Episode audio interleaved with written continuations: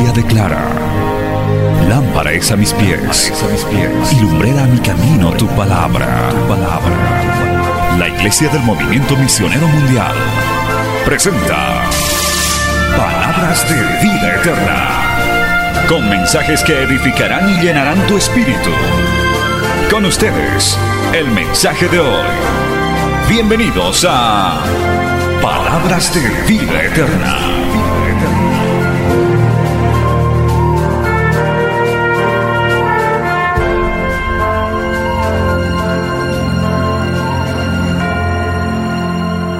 A ir inmediatamente a la Biblia. Estamos en el estudio de la carta a los Efesios, capítulo 4. Aleluya. Y vamos a leer del versículo, gloria a Dios, del versículo 8 al... Yo creo que nos vamos a quedar del 8 al 11 porque no vamos a poder avanzar más. Póngase de pie, por favor. Efesios capítulo 4, versos 8 al 11. Vamos a leer en esta noche. Gloria a Dios. Libro de Efesios, capítulo 4, versos 8 al 11. En el nombre del Padre, del Hijo y del Espíritu Santo. Dice la palabra del Señor de esta manera. Por lo cual, dice, subiendo a lo alto, llevó cautiva la cautividad y dio dones a los hombres. Y eso de que subió, ¿qué es sino que también había descendido primero? A las partes más bajas de la tierra, el que descendió es el mismo que también subió por encima de todos los cielos para llenarlo todo. Y él mismo constituyó a unos apóstoles, a otros profetas, a otros evangelistas, a otros pastores y maestros. Hasta ahí vamos a leer en esta noche. Padre bueno, maravilloso, te damos gracias en esta hora te pedimos, buen Dios, que una vez más nos respaldes, que una vez más tu palabra corra con poder, con autoridad, que una vez más, Señor, tu gracia sea sobre nosotros. Pongo mi vida en tus manos como un instrumento para que seas tú hablándonos a cada uno de los que estamos aquí y los que nos sintonizan a través de los medios de comunicación.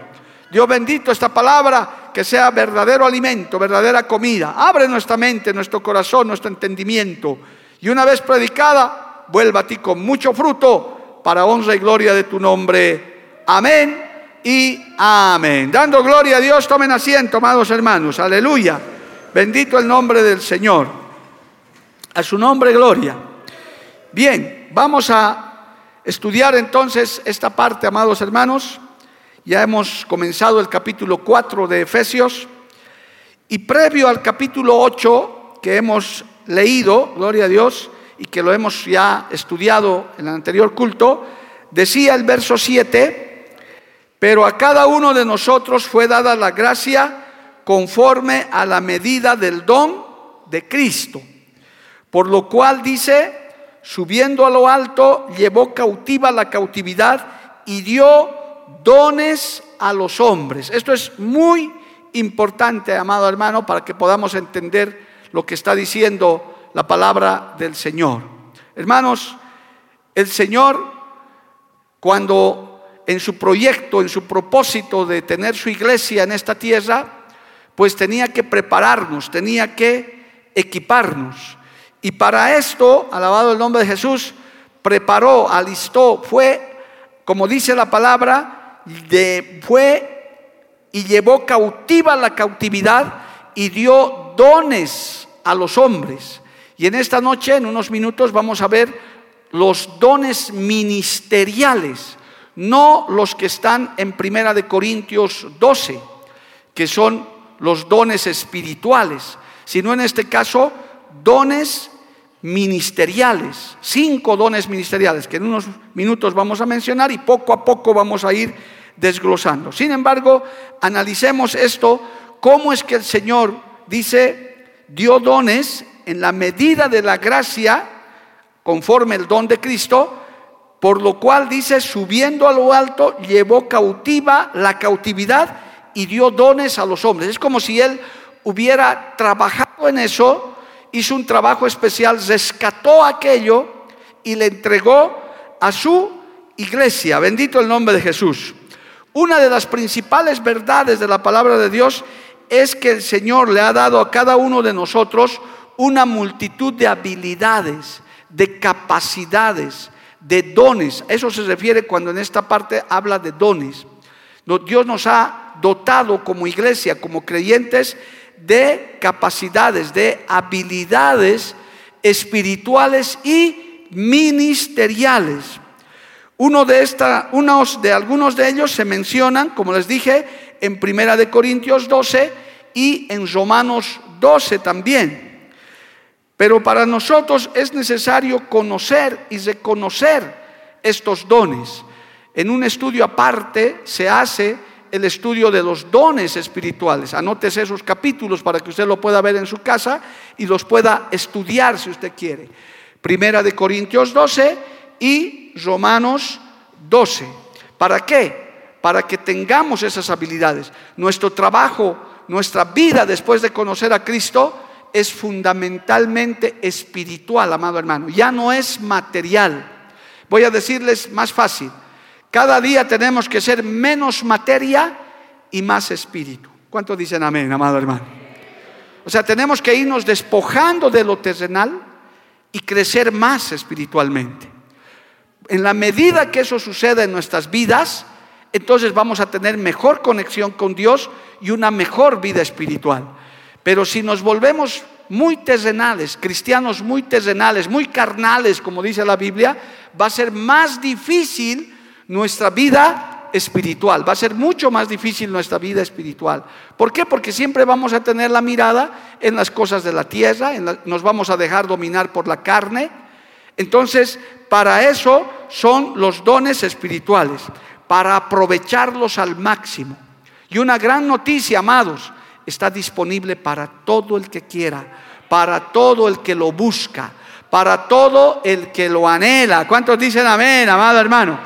Vamos a citar solamente Romanos capítulo 12, simplemente como ejemplo, porque tenemos que avanzar en los dones ministeriales. Es Romanos capítulo 12, versos 6 y 7, dice esto, leemos la Biblia. Romanos 12, 6 y 7. De manera que, teniendo diferentes dones, según la gracia que nos es dada, si el de profecía, úsese conforme a la medida de la fe, o si de servicio en servir, o el que enseña en la enseñanza, el que exhorta en la exhortación, el que reparte con liberalidad, el que preside con solicitud, el que hace misericordia con alegría. ¿De qué está hablando? De capacidades, de habilidades.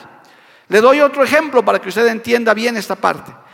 Hay personas creyentes que cuando se los pone aquí adelante, hermano, para algún servicio, para predicar, para orar, para dar una lectura bíblica, algunos de ellos dicen, pastor, a mí no me ponga ahí adelante. Yo no, yo no soy para eso.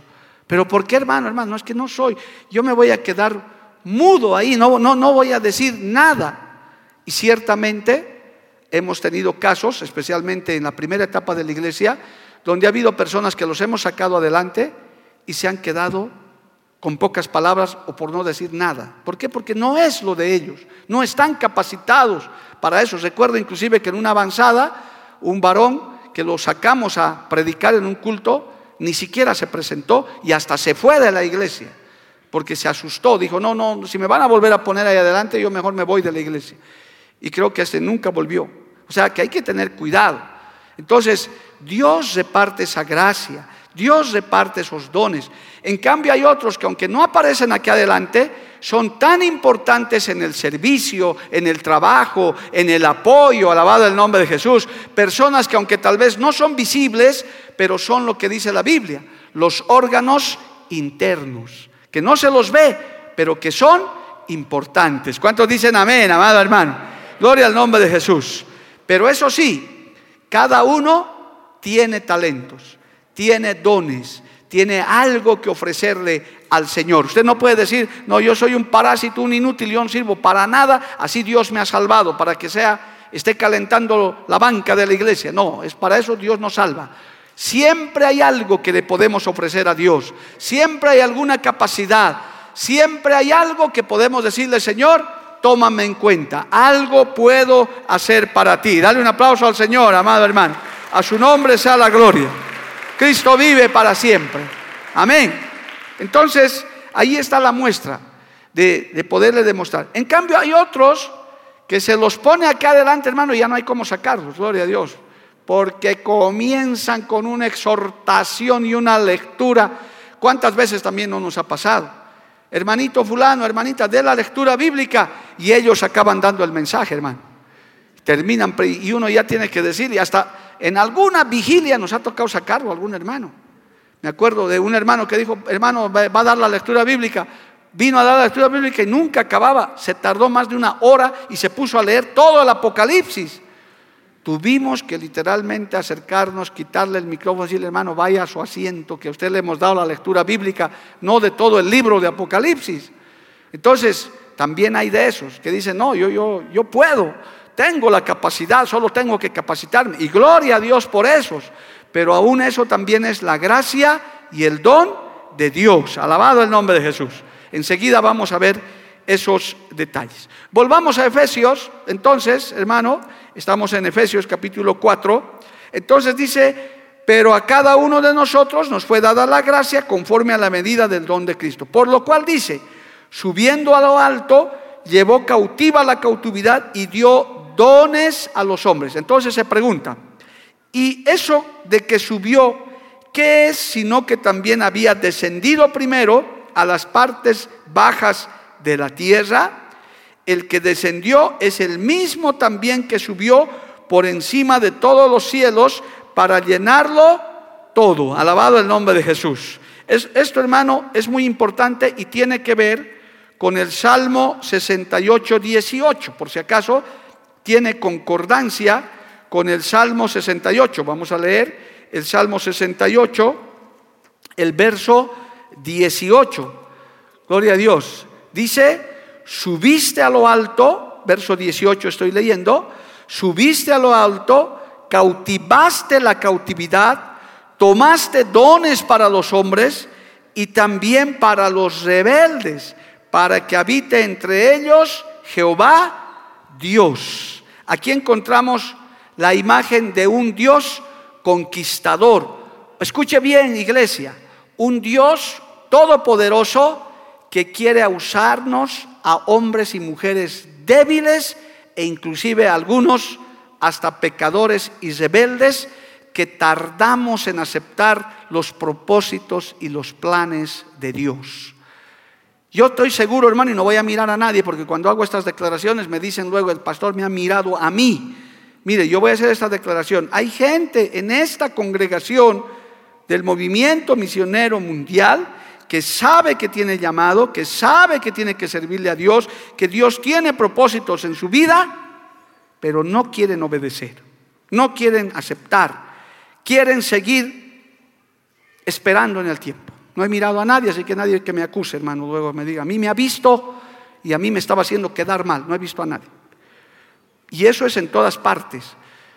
¿Cómo cuesta, hermano, aceptar el llamado y el propósito de Dios, especialmente cuando exige sacrificio, cuando exige esfuerzo, cuando exige renuncia. Y es que hermano, esto de que llevó cautiva la cautividad es que el Señor quiere primero conquistar nuestros corazones, quiere conquistar nuestras vidas. El Señor nos dice, yo puedo hacer la obra solo, pero te necesito a ti, te quiero dar el privilegio a ti, hijo mío, hija mía, para que hagas esta labor en la tierra, para que prediques mi palabra, para que seas embajador de Cristo en la tierra. Qué maravilloso, alabado el nombre de Jesús. Dale un aplauso al Señor, amado hermano. Bendito el nombre de Jesús. Por tanto, ¿qué hizo primero el Señor? Fue a romper las cadenas, llevó cautiva la cautividad, porque todos, absolutamente todos quienes hemos nacido de nuevo, éramos esclavos del pecado estábamos cautivos, estábamos seducidos por el mundo, como todavía los hay muchos, amado hermano, que próximamente vamos a ver en las fiestas paganas que se aproximan, hasta van a estar adorando muertos, van a estar, hermano, hasta dando culto a Satanás, Jehová los reprenda en esta hora. Yo les recuerdo a la amada iglesia de que nosotros como pueblo de Dios no tenemos nada que ver ni con el Todos Santos ni con el Halloween. Jehová reprenda al diablo. Ni por broma usted ande disfrazando a sus hijitos, hermano. Ni siquiera usted puede estar mandando a pedir dulcecitos como si fuera un chiste. Todo eso es brujería. Todo eso está dedicado a Satanás, se lo digo así clarito, para que no diga, no me habló bien el pastor. Nosotros no tenemos nada que ver con eso. Es más, los muertos están donde tienen que estar. Los que están con Cristo están con Cristo y los otros pues están en la perdición y no pueden volver nunca más a esta tierra, lo dice la Biblia. Nosotros quizás éramos cautivos de eso, no conocíamos, éramos religiosos, pues ahora nuestra cautividad ha sido llevada a cautivo. Cristo nos rescató, antes éramos ciegos, ahora vemos, alabado el nombre de Jesús. Amén, amados hermanos, llevó cautiva la cautividad. A su nombre sea la gloria. Amén. El sacrificio de Cristo en la cruz del Calvario desató muchas cosas y eso está escrito en la palabra, hermano. Vamos a ir un instante a Primera de Pedro, capítulo 3, por favor, vayamos porque esta es una, esta es una verdad muy importante de la palabra del Señor. Primera de Pedro, capítulo 3, verso 18 al 20. Vamos a leer para comprender mejor esto. Mire, escuche esto. Porque también Cristo padeció una sola vez por los pecados, el justo por los injustos, para llevarnos a Dios, siendo la verdad muerto en la carne, pero vivificado en espíritu, el cual también fue y predicó a los espíritus encarcelados, los que en otro tiempo desobedecieron, cuando una vez esperaba la paciencia de Dios en los días de Noé, mientras se preparaba el arca en el cual pocas personas, es decir, ocho, fueron salvadas por agua. Alabado el nombre de Jesús. Imagínense esta gran verdad, hermano.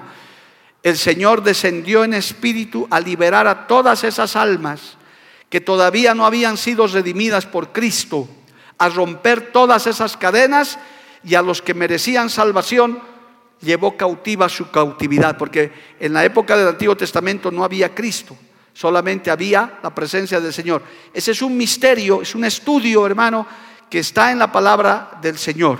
Pero ya para nosotros es que Él nos liberó, nos rompió o perdón, rompió las cadenas de la cautividad de nuestro pecado, de aquello que nos ataba. Y para eso tuvo que descender a las partes bajas. Para eso Él tuvo que vencerlo al mismo diablo. Por eso yo siempre le hago recuerdo, amado hermano, nosotros peleamos contra quién? Contra un enemigo vencido y derrotado. ¿Qué tal sería eso, amado hermano? Que el diablo esté todavía en victoria. Él no está en victoria, Él está vencido, Él está derrotado. Lo único que hace es que quiere llevarse a otros en su derrota. Pero ahí por eso usted, el Señor, cuando le da dones, usted es capaz de reprenderlo, de callarle la boca, de no dejarlo hablar. Porque Cristo mora en usted. Usted tiene la autoridad para hacerlo en el nombre de Jesús. A su nombre sea la gloria. Y cuando dice, volviendo a Efesios, dice entonces, ¿qué es eso que descendió? Sino también que subió, alabado el nombre del Señor. Y eso que subió, ¿qué es? Sino que también descendió primero a las partes bajas de la tierra. El que descendió es el mismo también que subió por encima de todos los cielos para llenarlo todo. Alabado el nombre de Jesús. Amén, amados hermanos. Ya Pablo había mencionado en, en Efesios 1:20 el poder del Dios vivo que viene sobre nosotros. Por eso, hermano, el verdadero cristianismo es libertad. ¿Cuántos son libres en este lugar? Antes éramos ciegos, ahora vemos. Antes estábamos atados a tradiciones, a idolatría, a hermano, a creencias, a, tantas cosas que nos eh, supersticiones inclusive, hermano, estábamos atados a todo eso. Todo eso el Señor rompió, llevó cautiva esa cautividad y subió para entregarnos a nosotros dones, capacidades. Por eso el Evangelio habla de la nueva criatura, del nuevo nacimiento. Usted por eso ya no consulta brujos, adivinos. Usted ya no tiene necesidad de horóscopos, de amuletos. Ya no necesitamos nada de eso porque dice la Biblia, Cristo lo llena todo. Él está en todo. A Él le pertenecemos. Ya no somos esclavos del pecado. Somos hijos de Dios. Dale un aplauso a Cristo por eso, amado hermano. A su nombre, gloria. Amén. Él estuvo, hermano, en el centro de la tierra librando esa batalla. Aunque estaba en cuerpo espiritual, Él estaba haciendo esa labor para los antiguos y para nosotros. Ahora, aquí está el punto. Para entregar dones a los hombres, para entregarnos esas capacidades. Porque hermano, porque si no somos libres en Cristo, si no hemos nacido de nuevo, entonces es muy difícil que esos dones puedan estar obrando en nuestra vida. No podríamos hacer nada para Dios. El pecado es como un lastre. El pecado es algo que rompe la comunión con Dios. Por eso inclusive se recomienda en clases ministeriales, hermano, a los obreros, a los pastores, nunca te pongas a cantar, no te pongas a predicar si estás en pecado, porque no va a fluir Dios, no, no vas a poder. El Señor no te va a usar hasta que no te arrepientas, hasta que no te pongas a cuentas con Dios. Porque no podemos engañar a Dios. Dios no puede ser burlado, alabado el nombre de Jesús. No puedes fingir las cosas. No puedes hacer teatro delante del Señor. Quizás delante de los hombres por un tiempo podrás intentarlos engañar, pero a Dios nadie le engaña, amado hermano. Dependemos del respaldo de Dios para que esos dones funcionen para que esas capacidades funcionen, tenemos que haberlos recibido de Dios, tenemos que haberlo recibido de Cristo y estar en plena comunión con Él. A su nombre sea la gloria. Lo demás puedes fingir, hasta los músicos, quien sea, pueden fingir un tiempo, pero tarde o temprano, hermano, Dios lo va a destapar y lo va a sacar a la luz. Y hasta te puede hacer quedar en vergüenza porque te has querido burlar de Él. Hay que estar en la presencia del Señor para ejercitar esos dones en la manera correcta, en plena comunión con Dios. Alabado el nombre de Cristo. ¿Cuántos decimos amén, amado hermano? Bendito el nombre de Jesús. Entonces ahora entiende esta parte que el apóstol Pablo está diciendo, para capacitar a la iglesia, el Señor tuvo que llevar cautiva la cautividad. Por eso ahora ya estamos despojados de todo eso. Un verdadero creyente no está pensando en el Halloween, ni está pensando en el abuelito que ya está muerto para hacerle su comidita, porque ya Dios nos ha despojado de todo eso. Nosotros no creemos en eso, no es bíblico, ni ninguna otra fiesta pagana tampoco, ni ninguna otra creencia. Por eso no nos arrodillamos ante ídolos, ante imágenes. No estamos yendo al Cristo de la Concordia para subir de rodillas ante esa imagen de cemento. De ninguna manera. Usted ya su cautividad ha sido cautivada por el Señor, somos libres y adoramos al Dios verdadero en espíritu y en verdad. Porque Cristo está en este lugar para ser adorado, para ser bendecido. ¿Cuántos levantan su mano y le alaban a Dios, hermano? Y aquí entra este capítulo principal de los dones ministeriales, las capacidades ministeriales. A continuación, en el versículo que, hemos, que estamos leyendo, en el verso 11 dice, y él mismo constituyó a unos apóstoles, a otros profetas, a otros evangelistas, a otros pastores y maestros. Esos son los dones ministeriales. Ya vas a ver al próximo culto para qué es eso pero hoy vamos a tratar de ver algunos de estos cinco dones espirituales. Pero oiga esto, Él constituyó, Él, el Señor. Eso no depende, aunque hay que estudiar, hay que prepararse, hay que pasar escuela misionera y de acuerdo a la estrategia, etcétera, está bien, pero el que constituye esos cinco dones ministeriales es Cristo. No está librado a que mañana cualquiera diga, no, yo desde mañana voy a ser el pastor José. Imagínese que José Montaño diga, desde mañana soy el pastor José. ¿Por qué? Porque me da la gana, listo. ¿Quién le creería, hermano? ¿verdad? No se puede. Es lo mismo que cualquiera de ustedes que no tiene profesión diga, desde mañana soy el ingeniero, soy el arquitecto. Y tu título no, no importa, yo quiero ser ingeniero, arquitecto. No, pues tienes que estudiar, sacar tu título, etcétera, etcétera. No es así nomás. Si así es en el mundo, ¿cuánto más en las cosas de Dios, amado hermano? Por eso esta palabra es muy importante. Dice, Él mismo constituyó, estos dones ministeriales son dados por la gracia de Dios a quienes Él escoge. Ni siquiera un hombre puede escoger, hermano. Por muy autoridad que sea. Yo no puedo decir, ya, Alejandra, desde mañana, pastora. No, yo no puedo. Tiene que ser Dios el que llame.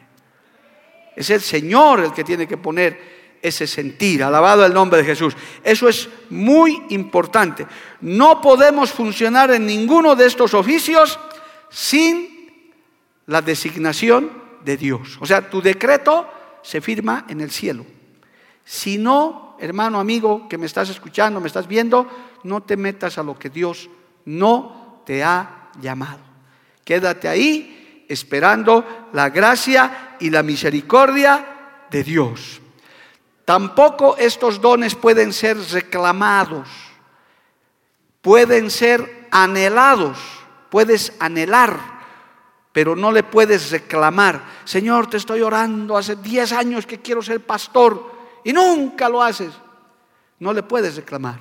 Puedes anhelar, puedes pedirle, decir, Señor, si, si quisieras, pero si no quiere Dios, Él no te da ninguno de estos dones ministeriales. Alabado el nombre de Jesús. Solamente son dados por el Señor aquellos que Él ha llamado de manera directa y especial y del llamado de Dios, hasta en esta hora tenemos un tratado muy lindo del pastor Luis M. Ortiz. Dios llama. ¿Cómo llama? ¿De qué manera? ¿Cómo sabe uno que está llamado? Etcétera. Es todo con mensaje bíblico. Por tanto, es muy importante que tomemos en cuenta esto, hermano. Esto no lo da ningún hombre, ningún instituto. Y yo tengo que decirles con tristeza que hay concilios y denominaciones donde les dan el título de apóstol, de profeta, de pastor, ellos a los que han pasado ciertos cursos y dicen, no, a partir de ahora ya eres profeta. Y esa persona ni, en su vida se ha soñado, ni, siquiera sabe bien las cosas. Y encima Dios ni le ha llamado para ese asunto. Como les dije el día de, del anterior culto, hay hermanos y hermanas sobre todas las redondeces de la tierra que nacen al Señor ovejitas, viven ovejitas y mueren ovejitas. Y esos dicen, Amén. Como buenas ovejitas. No te tienes por qué sentir pecador ni mal. Lo que no quiere decir que seas un parásito dentro de la iglesia. Por eso es que estamos hablando ahora de los dones ministeriales, no de los dones de servicio, dones de para presidir y los dones que están en Eso es aparte. Por favor, toma en cuenta. Tampoco digas, ve, ¿has escuchado? Dios no me va a llamar a mí a pastor ni a profeta. no voy a hacer nada. Voy a ser el vago, el parásito de la iglesia. No, no, no. Tampoco es así. Estamos hablando de estos cinco dones ministeriales. Alabado el nombre de Jesús. Que Dios constituye, Dios llama y Dios establece. Dios escoge y al que escoge, Dios lo respalda. Y al que respalda, le da la victoria, amado hermano. Dale un aplauso a Cristo. Su nombre, gloria. Cristo vive. Amén. Entonces yo creo que está suficientemente claro cómo el Señor rescató todo esto, preparó este propósito, está capacitando a su iglesia para que podamos servirle al Señor. No se olvide que este estudio de los Efesios es soldados de Cristo. Y aquí está casi ya en el centro de la enseñanza de lo que Pablo había recibido de parte de Dios. Esto es muy importante que usted tome en cuenta. ¿Cuántos son entonces los dones ministeriales? Son cinco. ¿Cuáles son? Están en el versículo 11. Primer don, los apóstoles. Segundo, los profetas. Tercero, los evangelistas. El cuarto, los pastores. Y el quinto, los maestros. A los niños se les enseña hasta con la manito. Son cinco deditos, cinco ministerios. Nunca te olvidas. Gloria al nombre de Jesús. Y se les hace repetir y uno no se olvida. ¿Dónde está eso? En Efesios 4, 11. Veamos una pequeña descripción de estos dones ministeriales. El primero está el apóstol. La palabra apóstol quiere decir, en su significado más directo, el enviado. De esa palabra deriva, es el enviado. Es un maestro, constructor, sabio, que establece los fundamentos para la obra de Dios y a la vez funda diferentes obras. Más o menos esos son los rasgos del apostolado. Vamos a Primera de Corintios capítulo 3, verso 10. Alabado el nombre del Señor. Cristo vive, hermano. Primera de Corintios capítulo 3, verso 10. Vamos a leer allá la palabra del Señor. Primera de Corintios capítulo 3, verso 10. Dice así la palabra del Señor. Aleluya. Conforme a la gracia de Dios que me ha sido dada, yo como perito arquitecto puse el fundamento y otro edifique encima, pero cada uno mire cómo sobre edifica. Gloria al nombre del Señor. Ahí está. Al apóstol Pablo era un apóstol porque comenzó a poner, está contado entre los doce apóstoles, está contado porque él comenzó a poner los fundamentos de la iglesia. Dios los usó a esos varones para poner los fundamentos de la iglesia. Son los fundadores de obra, los que ponen fundamentos doctrinales, tienen rasgos ya del apostolado. Gloria al nombre de Jesús.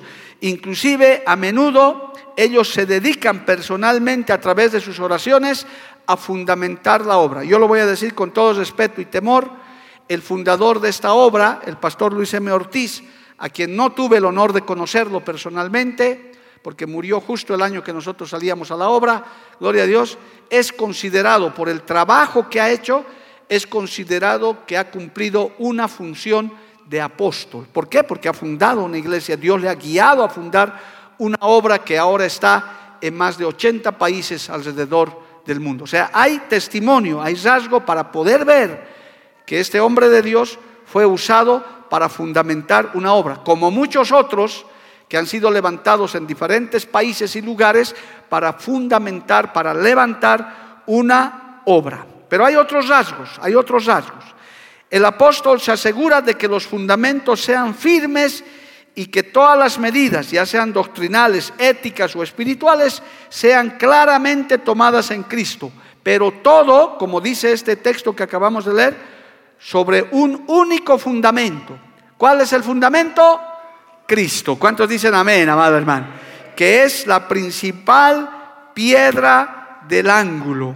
Bendito el nombre de Jesús. Porque claramente el texto que hemos leído dice esto. Conforme a la gracia de Dios, primera de Corintios 3:10, me ha sido dada yo como perito proyecto, puse el fundamento y otro edifica encima, pero cada uno mire cómo se sobreedifica porque nadie puede poner otro fundamento que el que está puesto, el cual es Jesucristo. Amén, amado hermano. La iglesia a la que usted pertenece, hablaré por esta para los amigos que están, asegúrese de que el fundamento sea Cristo, su doctrina, su palabra y su presencia. No se puede sobreedificar sobre otro fundamento ni aún con todo respeto del fundador humano de esta obra, el pastor Ortiz. No, no podemos decir que sus libros valen más que la Biblia, de ninguna manera, porque se han cometido estos errores en otras denominaciones. Yo he conocido denominaciones donde decían, quieres pertenecer a esta obra, tienes que leer el libro del fundador y eso está primero antes que la Biblia. Qué pena, hermano, qué desgracia. Eso ya es un error doctrinal gravísimo Siempre primero estará Cristo y su palabra. ¿Cuántos dicen amén, amado hermano? Él es el fundamento. Él es, hermano, gloria a Dios, aleluya. Él es la principal base. ¿Cuántos dicen amén, amado hermano? Un apóstol además, otro rasgo, un apóstol además es el que ve al Señor Jesucristo. Mire lo que dice el apóstol Pablo ahí mismo en Primera de Corintios capítulo 9. Mire, esto es muy importante. Primera de Corintios capítulo 9, verso 1. Dice la palabra, no soy apóstol, no soy libre, no he visto a Jesús el Señor nuestro. ¿No sois vosotros mi obra en el Señor? Oiga, está reconociendo el apóstol Pablo que él también vio a Jesús. Él también lo vio y ese es un rasgo de un apóstol. Qué tremendo, amado hermano. El apóstol tiene una revelación progresiva. Uno de los rasgos del apostolado es tener revelación progresiva de la vida, persona y ministerio de Jesús. Voy a decir en unas palabras más sencillas. Son totalmente cristocéntricos, amado hermano. Cuando yo escribí el libro Pan para el Hogar, evidentemente los observadores sanos, los que hacen crítica sana, me dijeron, hermano Mario, eh, no veo comentarios de psicólogos, eh, datos científicos, referencias de eh, médicos cristianos. Yo le dije, verdad, he preferido, y bajo la guía de Dios, he preferido usar como único fundamento la Biblia y la palabra de Dios. Así que no es que esté mal, no es que sea pecado, pero Dios me guió así. Si usted ha leído ya el libro, todo tiene fundamento solamente de la Biblia. Y, creo, desde mi punto de vista, humildemente, que es suficiente. Ahora, ¿se puede poner otros contextos? Sí, se puede, lo hacen, Dios bendiga a esos autores que hacen eso, pero en este caso, hermano, es mejor siempre, toda la vida, poner como fundamento a Cristo y su palabra. El rasgo del apostolado es ese que hayan visto a Cristo en revelación, que sientan su palabra y que puedan, como dice el apóstol Pablo, aquí no soy apóstol, no soy libre, no he visto a Jesús el Señor nuestro, no sois vosotros mi obra en el Señor. Si para otros no soy apóstol, para vosotros ciertamente lo soy, porque el sello de mi apostolado sois vosotros en el Señor. No se olvide que apóstol quiere decir enviado.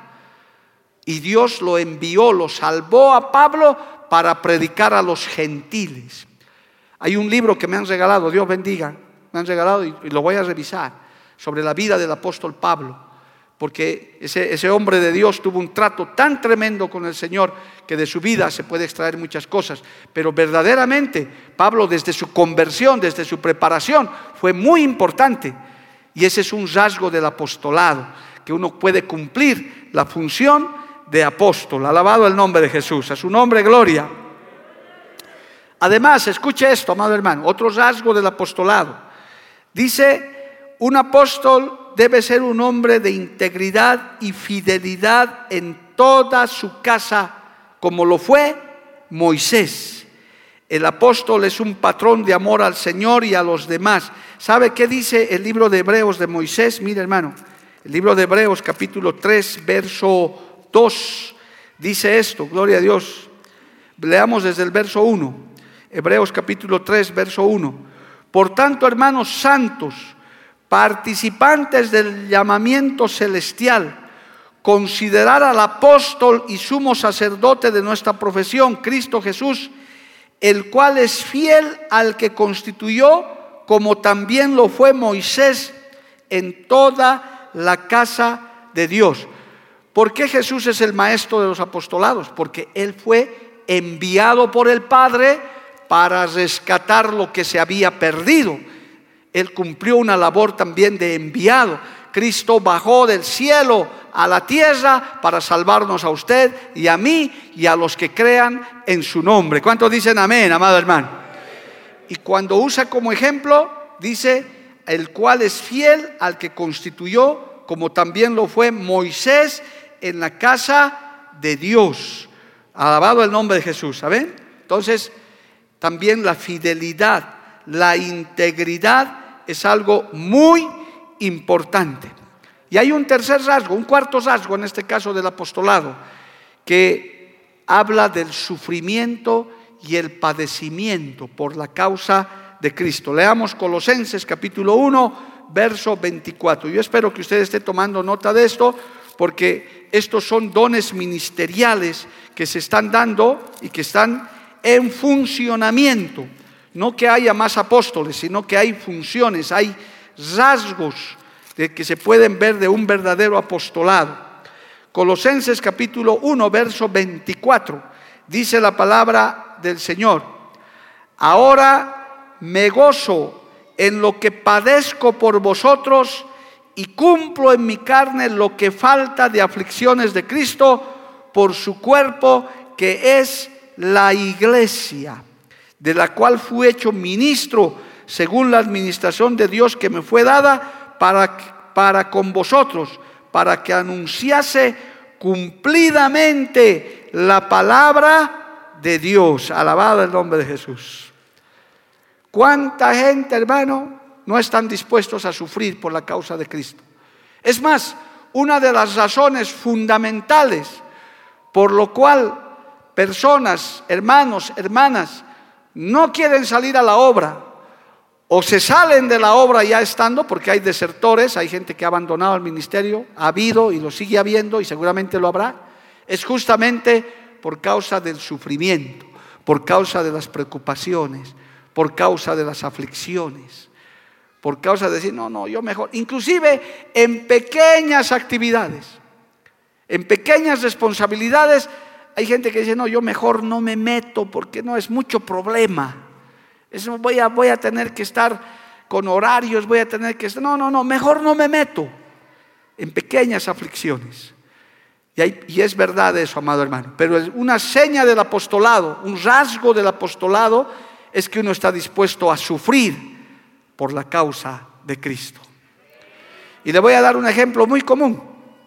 Porque hay gente que inclusive se vuelven cristianos del servicio secreto, porque no quieren ni siquiera ser avergonzados, hermano, que se les rían los amigos, los familiares, porque eso es lo que sucede cuando uno se hace cristiano. Ya soy cristiano, ya voy a la iglesia, ay, se ríen y se burlan y se mofan y te critican. Y hay gente que dice, mejor no digo nada para no sufrir, para que no me molesten. Y se vuelven cristianos de la SS, servicio secreto con una Biblia de este tamaño que un tiempo la producía la sociedad bíblica, no sé si seguirá haciéndolo. Chiquitito así, listo, para que nadie sepa que estoy yendo al culto.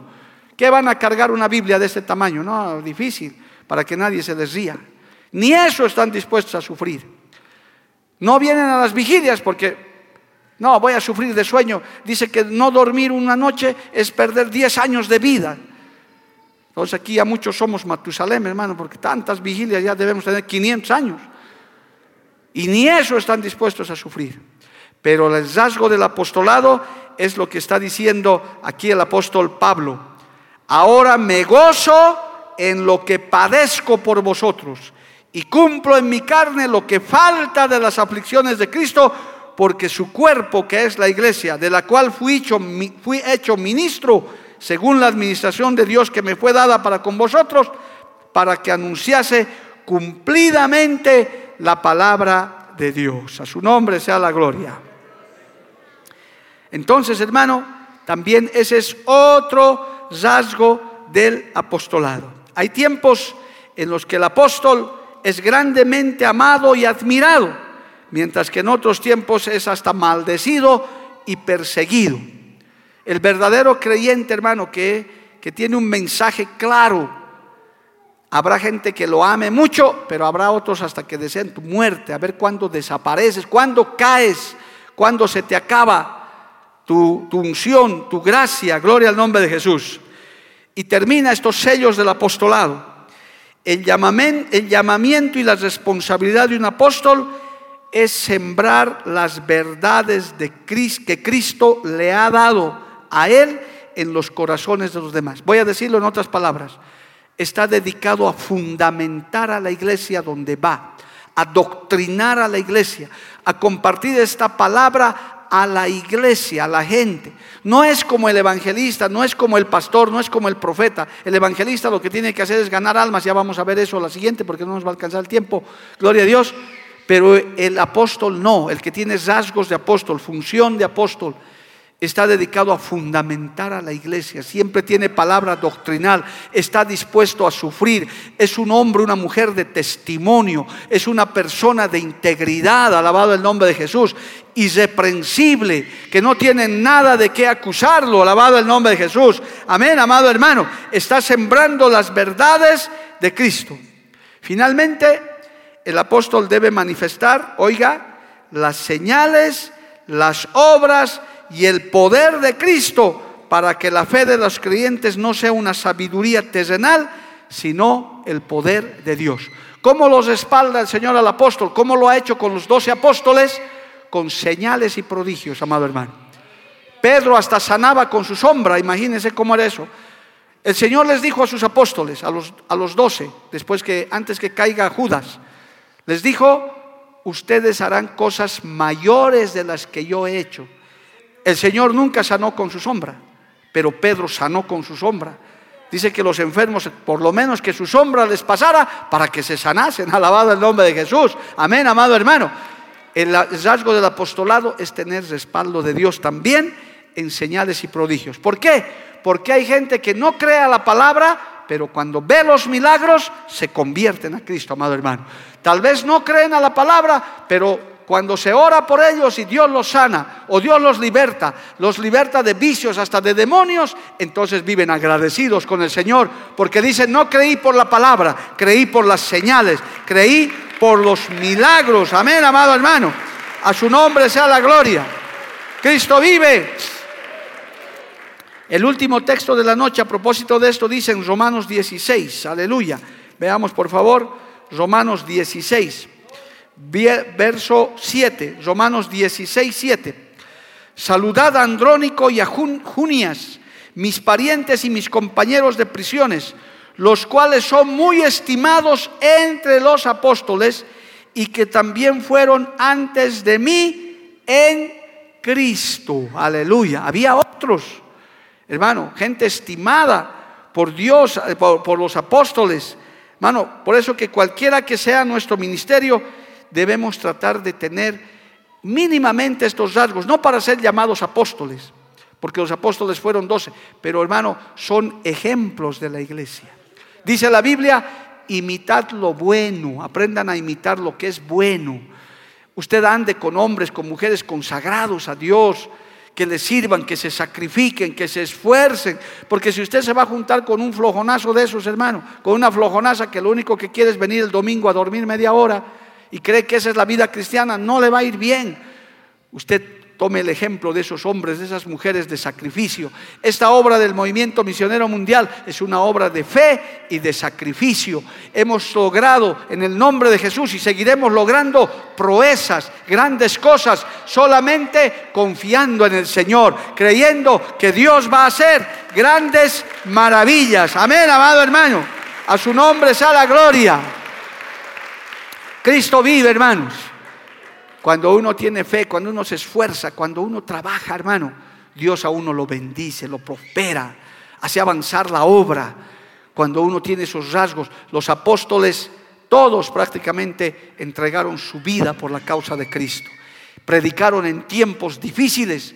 Lea en su casa, hermano, la galería de la fe en Hebreos donde usted va a encontrar cómo los perseguían, los mataban, los aserraban y esa gente no se callaba, gloria al nombre de Jesús. Esos primeros apóstoles, hermano, entregaron toda su vida por la causa de Jesucristo. Que Dios nos ayude, eso, eso es inspiración. Y termino, volviendo a nuestro texto principal. El Señor mismo constituyó a unos apóstoles, a otros profetas, a otros evangelistas, a otros pastores y maestros. ¿Para qué? para que dieran ejemplo, porque nuestra labor en esta tierra es totalmente espiritual, hermano, y como añadidura las cosas materiales. Venir a Cristo, amados, es seguir el camino angosto. Esto no es fácil, esto no es sencillo. Todos quieren ir al cielo. En el día final todos querrán ir al cielo. Pero el Señor sabe los que verdaderamente le han servido, los que verdaderamente le han seguido, con abnegación, con perseverancia, con trabajo, con esfuerzo, alabado el nombre de Jesús. Y aunque por gracia somos salvos, pero el Señor hermano exige que su iglesia cumpla una labor sobre la tierra. En la antigüedad, los antiguos religiosos se encerraban en monasterios, se encerraban en conventos, porque decían no nos queremos contaminar con nadie, y ahí se encerraban. Eh, contrariamente a lo que dice la palabra. La palabra dice que más bien somos sal y luz de la tierra. Hay que salir, hay que proclamar, hay que hablar, aunque nos ridiculicen, aunque nos insulten, aunque se rían. Un día verán que la iglesia de Cristo tenía la razón. Pronto, amados, el mundo sabrá que la iglesia, la verdadera, los que aman al Padre, al Hijo y al Espíritu Santo, teníamos toda la razón. Para algunos será demasiado tarde quizás, pero un día el mundo reconocerá y dirá, verdaderamente los cristianos tenían razón. Por eso debemos predicar, por eso debemos seguir anunciando el Evangelio con denuedo. Ahí está ese rasgo del apostolado. Tengo que predicar la palabra, tengo que llevar por los medios que sea. Y espérese el domingo, hermano, en el aniversario, lo que Dios nos está, preparando. Ya está prácticamente listo una gran bendición por fe, por perseverancia. Dios nos está abriendo nuevas puertas para llegar y predicar esta palabra. ¿Cuántos dicen amén, amado hermano? El domingo esté con sus orejas, pero bien destapadas, hermano, sus, sus ojos abiertos al triple, gloria al nombre de Jesús, y verá las cosas que Dios está preparando para este tiempo. Póngase de pie, hermano, vamos a orar, el tiempo ha terminado, vamos a darle gracias al Señor en esta noche. Gracias, Padre Celestial, yo te doy en esta noche por tu palabra, por tu bendición, por esta guía, Señor, que tú nos das. Gracias, Señor, por habernos hecho libres de toda atadura, de todo mal. Gracias, Padre bueno porque tú nos estás preparando para cosas mayores, para cosas tremendas que van a suceder. Danos la fuerza, danos la fortaleza, Señor. Capacítanos, dile hermano, dile al Señor, al Señor, capacítame, Señor, prepárame, Dios mío, si para algo te sirvo, Padre, si en algo puedo serte útil, aquí está mi vida, en esos dones ministeriales, en esos dones de servicio. Oh Señor amado, danos fruto en esta iglesia en esta denominación que tú has levantado, que tú has formado hace más de 50 años, Dios mío, y ha llegado hasta este país Bolivia, hasta esta ciudad Cochabamba, Dios de la gloria. Gracias Señor, gracias Espíritu Santo. Yo te pido que seas tú ayudándonos en este trabajo que estamos haciendo junto a la iglesia, junto a tus siervos, a tus siervas, Señor, impulsando tu labor. Los sellos del apostolado, Padre, estén como guía, estén como inspiración para tu iglesia, para nuestras vidas. Aleluya. Gracias Jesús por esta palabra. Vamos a adorarle a Dios para cerrar este culto. Aleluya.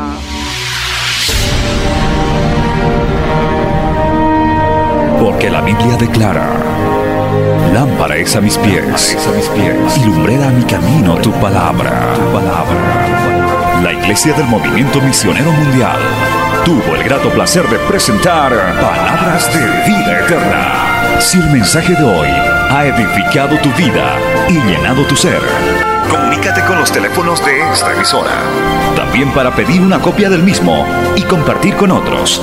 Esta fue una producción de la Iglesia del Movimiento Misionero Mundial. Gracias por tu atención. Hasta la próxima. Hasta la próxima. Hasta la próxima. Hasta la próxima.